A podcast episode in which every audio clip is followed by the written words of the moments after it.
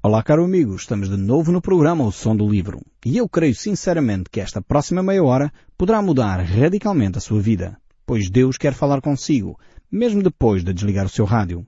Eu sou Paulo Chaveiro e nós hoje estamos de volta à segunda epístola do apóstolo Pedro. Nós estamos aqui no capítulo 2. Nós já chegamos até perto do verso 4 e realmente o apóstolo Pedro tem uma grande preocupação nesta secção que ele escreve aos seus leitores, que é a preocupação com a apostasia, o afastamento uh, da igreja, o afastamento dos cristãos dos caminhos de Deus. E ele vai apresentar aqui uh, três grandes exemplos uh, de apostasia, de afastamento dos caminhos de Deus. A primeira, o primeiro grande exemplo que ele vai demonstrar é acerca dos seres espirituais. Os primeiros grandes uh, seres a se afastarem dos caminhos de Deus foram os seres espirituais, através uh, de Lucifer, que hoje é conhecido como Satanás. Ele era um anjo, um anjo criado por Deus, que a certa altura do percurso quis se tornar como Deus. E este é sempre o grande, grande, o grande tema que afasta as pessoas dos caminhos de Deus. O mesmo aconteceu com Adão e Eva, quiseram ser como Deus, semelhantes a Deus, e isso fez com que eles se afastassem dos caminhos de Deus, e vemos então este fenómeno a repetir-se. Então o primeiro grande exemplo que o apóstolo Pedro vai dar de apostasia é o caso dos anjos, que pecaram contra Deus e por isso foram julgados severamente. O segundo grande exemplo que Pedro vai dar é o julgamento de toda a raça humana no tempo de Noé. Um julgamento que veio uh, através de, em forma de dilúvio, através do dilúvio, que na realidade julgou to toda a humanidade daquele período. No terceiro grande exemplo que Pedro vai dar é o julgamento que recai sobre as cidades de Sodoma e Gomorra, cidades então que foram destruídas por causa do seu pecado de imoralidade. Então, neste, neste programa, nós iremos analisar esses aspectos. Nós uh, vemos realmente que eh, o aspecto aqui da, do julgamento sobre os anjos foi algo tremendo e podemos ver isso descrito aqui pelo apóstolo Pedro no capítulo 2 da segunda carta que ele escreve no verso 4, onde diz, Ora, se Deus não poupou os anjos quando pecaram, antes, precipitando-os no inferno, os entregou ao abismo de trevas, reservados para o juízo. Vemos uh, efetivamente que ele reconhece, o apóstolo Pedro reconhece aqui uh, este juízo que recai sobre os anjos, porque efetivamente eles rejeitaram a oportunidade e o caminho de Deus. Eles rejeitaram aquilo que era a oferta de Deus para eles, que era poderem uh, viver a eternidade com Deus, louvando a Deus e servindo a Deus. Só que de facto Lúcifer Uh, quer então tomar a posição de Deus, quer ser semelhante a Deus. E nós temos isso descrito no livro de Ezequiel, capítulo 28, faz essa descrição, ainda que uh, na realidade ali o autor sagrado esteja-se a referir, criando um tipo, utilizando a imagem de Lúcifer, misturando com a imagem do rei de Tiro, usa, usa esta imagem para falar acerca de Satanás e da sua queda, e efetivamente é então um texto uh, extremamente revelador sobre este aspecto. No entanto, vemos que essa peleja que ocorre em nível celestial, então tem consequências. E Deus vai julgar então estes anjos maus, que passamos a designar então por demónios, não passavam senão de anjos que se rebelaram, e na realidade eles seguiram a Satanás como seu líder. Então Pedro diz que os demónios, eh, eles estão presos, mas no entanto eh, esta ideia de prisão nós temos que entendê-la a nível espiritual. A nossa grande dificuldade em entender as verdades espirituais é que muitas vezes nós ehm, não compreendemos toda a dimensão e pensamos que tudo aquilo que é espiritual uh, classificamos de uma forma material também. Então quando pensamos em prisão, pensamos nomeadamente em cadeias de ferro que estão a, agarrar os braços e as pernas. Uh, pensamos nós desta maneira. Mas isto não é sinónimo efetivo uh, dessa prisão. Tanto mais que nós encontramos nas Escrituras um, ensino claro que Satanás uh, tentou Jesus. Vemos que Satanás foi à presença de Deus quando foi para, uh, no fundo, provar a Jó. Uh, vemos várias situações em que, efetivamente, Jesus expulsa demónios que estavam nas pessoas. Vemos o texto próprio Pedro a dizer que Satanás anda ao nosso redor como um leão, rugindo procurando a oportunidade para nos estragar. Então, aqui claramente, apesar de Pedro estar a dizer que, que os demónios estão presos em cadeias, uh, não significa necessariamente que eles estão acorrentados com correntes de ferro. Uh, correntes materiais. E aqui a ideia é claramente eles estão limitados sim na sua ação, privados uh, da sua ação, privados da, da, sua liberdade. E estar presos tem exatamente este sentido. Aqui o apóstolo Pedro uh, refere esta ideia. Ou seja, os anjos estão privados da sua liberdade. Não têm toda a liberdade para se deslocarem eh, no cosmos, como eles bem entendem e querem, não, mas estão limitados. Uh, estão confinados e essa limitação inclui a nossa terra, podemos dizer assim. Por isso vemos a ação de Satanás também aqui na terra.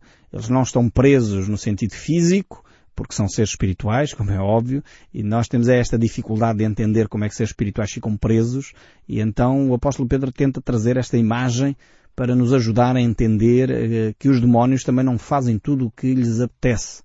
Eles estão limitados. E é por isso que nós, eh, cristãos, temos autoridade também sobre eles. Eh, porque na realidade Cristo Jesus ao morrer na cruz alcançou a vitória para que nós cristãos eh, pudéssemos viver vidas livres e por isso mesmo os demónios têm que se sujeitar à autoridade de Cristo. Não a nós como pessoas, mas à autoridade de Cristo. E é por isso mesmo pessoas que têm experimentado a opressão demoníaca. Muitas pessoas e alguns ouvintes têm-nos telefonado e escrito uh, falar sobre isso, que têm vivido situações de opressão demoníaca. É, é necessário realmente que um cristão ore para que você possa experimentar essa libertação. Ore em nome de Jesus Cristo, pelo sangue precioso de Cristo, para que você possa experimentar essa libertação. E é uma libertação efetiva.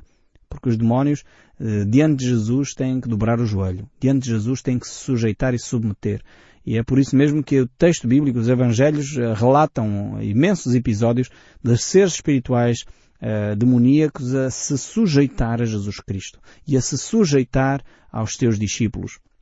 Porquê? Por causa da autoridade que há em Cristo Jesus. Então o apóstolo Pedro aqui fala deste juízo que Deus uh, colocou sobre os anjos, que ainda aguardam o juízo final, mas uh, Deus já de alguma forma uh, limitou, colocou estes anjos em cadeias para que eles tivessem as suas ações limitadas. Depois agora o apóstolo Pedro vai falar, depois de falar dos anjos, vai falar dos tempos de Noé.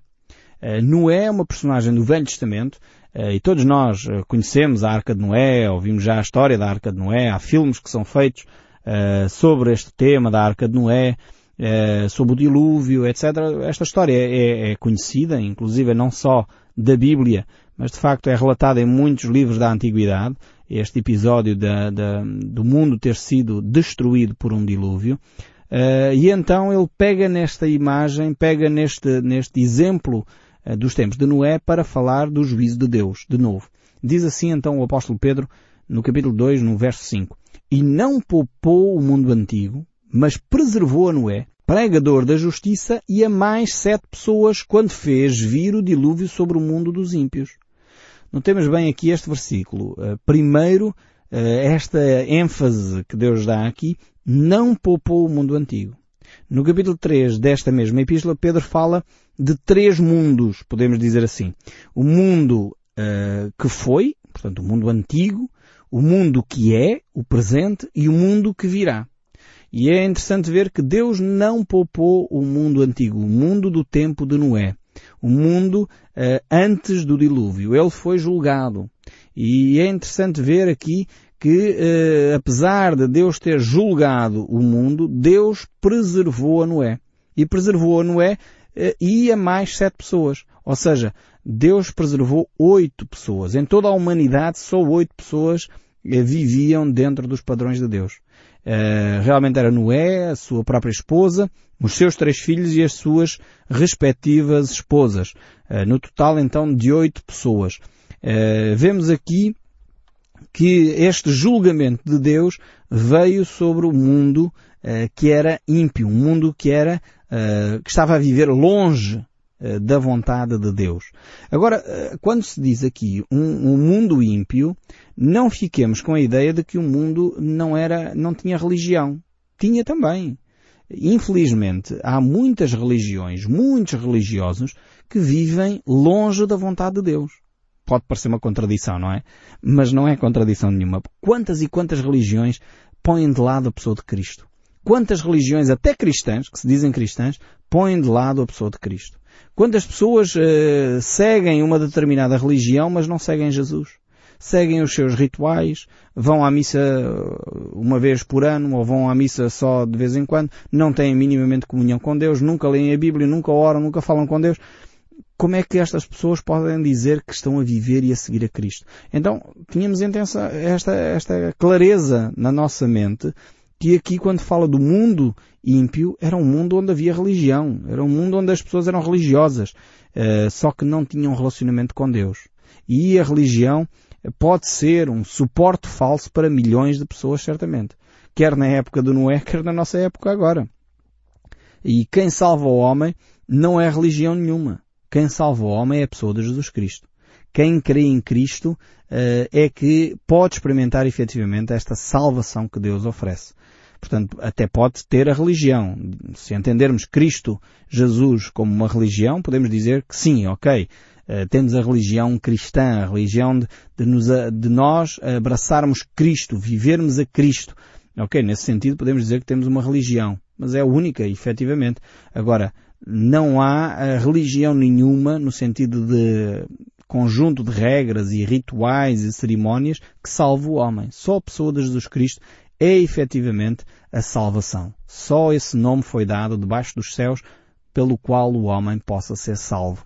Então os homens no tempo do Noé também eram religiosos. Mas eram religiosos ímpios, eram religiosos sem Deus, eram religiosos que não queriam saber da vontade de Deus. E por isso mesmo eles foram condenados. Uh, o povo dos dias de Noé tinha uma religião, mas não tinha Deus. E o triste é, é verificar que estas pessoas viviam sem Deus e só no mundo inteiro se encontrou oito pessoas que Deus uh, pôde salvar.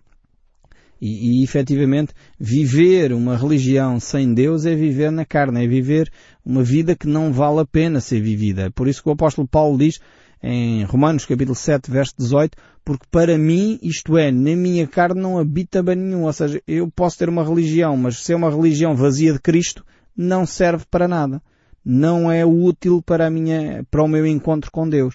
Então, não interessa ter uma religião, interessa ter um relacionamento. Eu gosto de distinguir estas duas ideias. Uh, ter religião não é importante, mas é importante você ter um relacionamento com Deus. Então você desenvolve o seu relacionamento com Deus através da pessoa de Jesus Cristo. E isso, se o vai conduzir à religião cristã, ótimo. Isso é excelente. Mas desde que seja uma, uma religião cristã baseada e alicerçada única e exclusivamente nas Escrituras Sagradas não se baseie na tradição dos homens, não se baseie nos rituais, não se baseie nas suas próprias tradições, eh, baseie-se sim nas escrituras. É isso que vai alterar significativamente a sua vida. Então Noé viveu tempos extremamente uh, difíceis, numa rebeldia constante contra Deus. Um mundo sem Deus, um mundo sem lei, um mundo sem justiça, um mundo sem ordem moral, um mundo que estava efetivamente perdido. E, e, vejamos então o que é que Deus diz sobre o mundo em que viveu Noé. E nós encontramos isso no livro do Gênesis. No capítulo 6, uh, eh, no verso 5, temos aí o relato deste episódio. Diz assim, Viu o Senhor que a maldade do homem se havia multiplicado na terra e que era continuamente mau todo o desígnio do seu coração. Então o que temos aqui é uma imoralidade, uma violência uh, global. Ou seja, o homem a nível mundial, portanto o mundo conhecido de então, como é óbvio, não tinha a população de 6 bilhões como nós temos agora, como é óbvio, mas o mundo conhecido de então vivia uh, constantemente a desenvolver ideias más, ou seja, corrupção, homicídio, imoralidade, uh, prejuízo para o próximo. E isto era o pão nosso cada dia, como se costuma dizer. Então a corrupção era total. Exceto oito pessoas, Noé e a sua família, o mundo estava completamente corrompido. Não havia alternativa, não havia solução. E é por isso que Deus tem de pôr um fim a esta, a esta vivência. Deus, na perspectiva de defender os inocentes, ele tem de terminar com estas injustiças constantes. E é por isso que Deus salva, eh, lamentavelmente, só oito inocentes. Às vezes nós pensamos, olhamos para as Escrituras assim, como Deus foi terrível. Matou a humanidade toda e só salvou oito pessoas. Pois, só oito pessoas é que eram realmente pessoas inocentes. Deus não tem prazer na morte de ninguém. Este é um texto bíblico claro. Deus não tem prazer no sofrimento de ninguém. Isto é claríssimo como a água. Se Deus uh, vai e termina com, com a raça humana, como aconteceu aqui no tempo de Noé, era porque aquelas pessoas efetivamente viviam de uma forma completamente aberrante. E se nós imaginarmos uh, algumas person personagens da nossa própria história atual e da história recente, Uh, se calhar alguns de nós pensamos, bem, essas pessoas ainda bem que foram eliminadas uh, do mapa, não é? Se lembrarmos pessoas que, que chacinaram etnias completas, pessoas que mataram milhares de outras pessoas simplesmente pelo belo prazer de, de, de maldade, pessoas que mataram outros com requintes de malvadez, de tal forma que têm prazer no sofrimento de outros, são pessoas que nós gostaríamos de ver eh, desaparecer do mapa também, não é? E é exatamente este tipo de, de civilização eh, que estava-se a desenvolver na altura de Noé. Violência Uh, simplesmente pelo prazer da violência, violência nas famílias, violência uh, na, na, sociedade, violência nas escolas, violência nas ruas. Era o mundo de então. Uh, ainda que em muitas situações possa parecer o nosso mundo atual. Porque na realidade o problema está no coração do homem. O coração do homem é um coração muito violento. E é por isso que Jesus diz que do coração do homem é que procede todo o pecado, todo o crime, todo o roubo, todo o adultério, todo, todo a corrupção, eh, procede do coração de cada um de nós. E é por isso que temos que vigiar o nosso coração. E então agora o apóstolo Pedro vai, vai trazer à nossa reflexão ainda um outro, um outro momento, um outro exemplo de juízo de Deus. Isto no sentido de demonstrar que Deus, por um lado, não é o Pai Natal. Por outro lado, Deus poupa aqueles que são efetivamente inocentes. Poupa aqueles que efetivamente Deus uh, olha e vê que estão a serem injustiçados, a sofrer às mãos uh, de pessoas que não temem minimamente a Deus. Temos aqui o caso de Sodoma e Gomorra. Verso 6 do capítulo 2 diz, E reduziu às cinzas a cidade de Sodoma e Gomorra, ordenou-as à ruína completa, tendo-as posto como exemplo a quantos venham a viver piamente. Então temos aqui este episódio, que é relatado no livro do Gênesis também, no capítulo 19, os habitantes destas duas cidades. E estas duas cidades eram cidades caracterizadas por imoralidade sexual. Era uma, uma cidades eh, caracterizadas por todo o tipo de adultério, pedofilia, prostituição, homossexualidade, violação, tudo aquilo que, que, se possa imaginar na área da sexualidade estava uh, patente nas grandes grandes linhas uh, que dirigia esta cidade. E isso é relatado em, em Gênesis. E vemos que então esta, estas cidades foram destruídas exatamente pela sua imoralidade. Aliás, ainda hoje a palavra sodomia deriva desta palavra sodoma, eh, que significa exatamente violação homossexual. Hoje a ideia, a palavra de sodomia eh, tem esta ideia de, de alguém que abusa sexualmente de outro contra a sua vontade. E isto é realmente algo que possa destruir mais o ser humano do que isto. Não é? E infelizmente isto acontece na nossa sociedade também. Há práticas aberrantes como a pedofilia, a violação, que são coisas que não são, não podem ser aceitáveis por nós como seres humanos. Não podem ser aceitáveis que este tipo de práticas continuem a se desenvolver no nosso meio. A escravatura, que é hoje prática comum nesta velha Europa, a escravatura sexual de mulheres que são maltratadas, obrigadas a ter relacionamento sexual com, com vários parceiros, simplesmente para algumas pessoas ganharem dinheiro com isso. É uma aberração, não é humano sequer, é desumano, é completamente animalesco. E isto, infelizmente, achamos eh, quase natural nos nossos dias. E é contra este tipo de práticas que Deus se levantou em relação ao Sodoma e Gomorra, eh, e por isso mesmo Deus condenou aquelas nações. Hoje em dia começa-se eh, nas nossas sociedades a levantar pessoas a defender a pedofilia, achando que isso, enfim, cada um tem o direito de viver a sua sexualidade em nome de um direito universal, em, do, em nome de uma escolha livre. Já algumas pessoas começam a defender a pedofilia, que é uma aberração. Ainda por enquanto eu posso ir falando deste assunto. Qualquer dia vão processar por eu falar eh, destes assuntos dizendo que uh, as pessoas têm o direito à sua sexualidade. Realmente temos que pôr a mão na consciência e perceber que há coisas que não fazem sentido. Há atitudes eh, no nosso comportamento sexual que são claras aberrações à nossa, ao nosso desenvolvimento como seres humanos. A sexualidade é para ser vivida num ambiente comprometido, é algo belo que Deus criou para ser usufruído, é algo que está, talvez, creio que não há melhor prazer que o ser humano possa experimentar do que uma relação sexual saudável. Mas infelizmente nós até uma coisa tão bela estamos a pervertê-la. E achamos que isto pode se tornar vulgar e pode ser feito em qualquer esquina, com qualquer pessoa, sem qualquer emoção. E isto não é verdade, porque nós seres humanos somos seres espirituais e quando partilhamos uma relação sexual, partilhamos de nós, daquilo que nós somos, da intimidade que nós somos. Então não podemos uh, tornar-nos animalescos, não podemos tornar-nos bichos em que têm relações assim. Os bichos é que têm relações assim de qualquer maneira, sem, sem qualquer compromisso. Precisamos de crescer e evoluir na nossa maturidade como seres humanos. E, e o apóstolo Pedro dá aqui este exemplo eh, mostrando claramente que nós, como seres humanos, eh, não podemos viver dessa forma. E por isso demonstra que Deus está atento a estes comportamentos. E depois prossegue no verso 7 e 8. E livrou o justo Ló, afligindo pelo procedimento libertino daqueles insubordinados.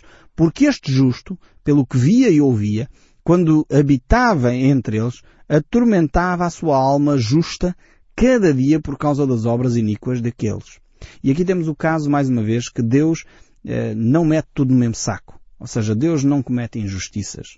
Uh, Deus não vai condenar Ló com todos os outros, Deus não vai condenar Noé com toda a humanidade. O desejo de Deus é encontrar pessoas que sejam justas, pessoas que procurem a justiça, procurem uma vida saudável. E Deus não vai condenar as pessoas só por condenar. Deus não tem prazer nisso. É por isso mesmo que Deus dá aqui estes exemplos, mostrando o seu amor, mostrando o seu cuidado para com aqueles que, de alguma forma, ficam afligidos com a imoralidade, ficam afligidos com a corrupção, ficam afligidos com os maus tratos, ficam afligidos com a violência doméstica, que não são práticas saudáveis para ninguém. E por isso mesmo Deus trará justiça a essas situações. E é com esta, esta linha de esperança que nós encontramos aqui de que Deus é um Deus justo, Deus é um Deus que cuida, que nós terminamos hoje o nosso programa. Não deixe de ouvir o som deste livro e que Deus o abençoe ricamente, mesmo depois de desligar o seu rádio.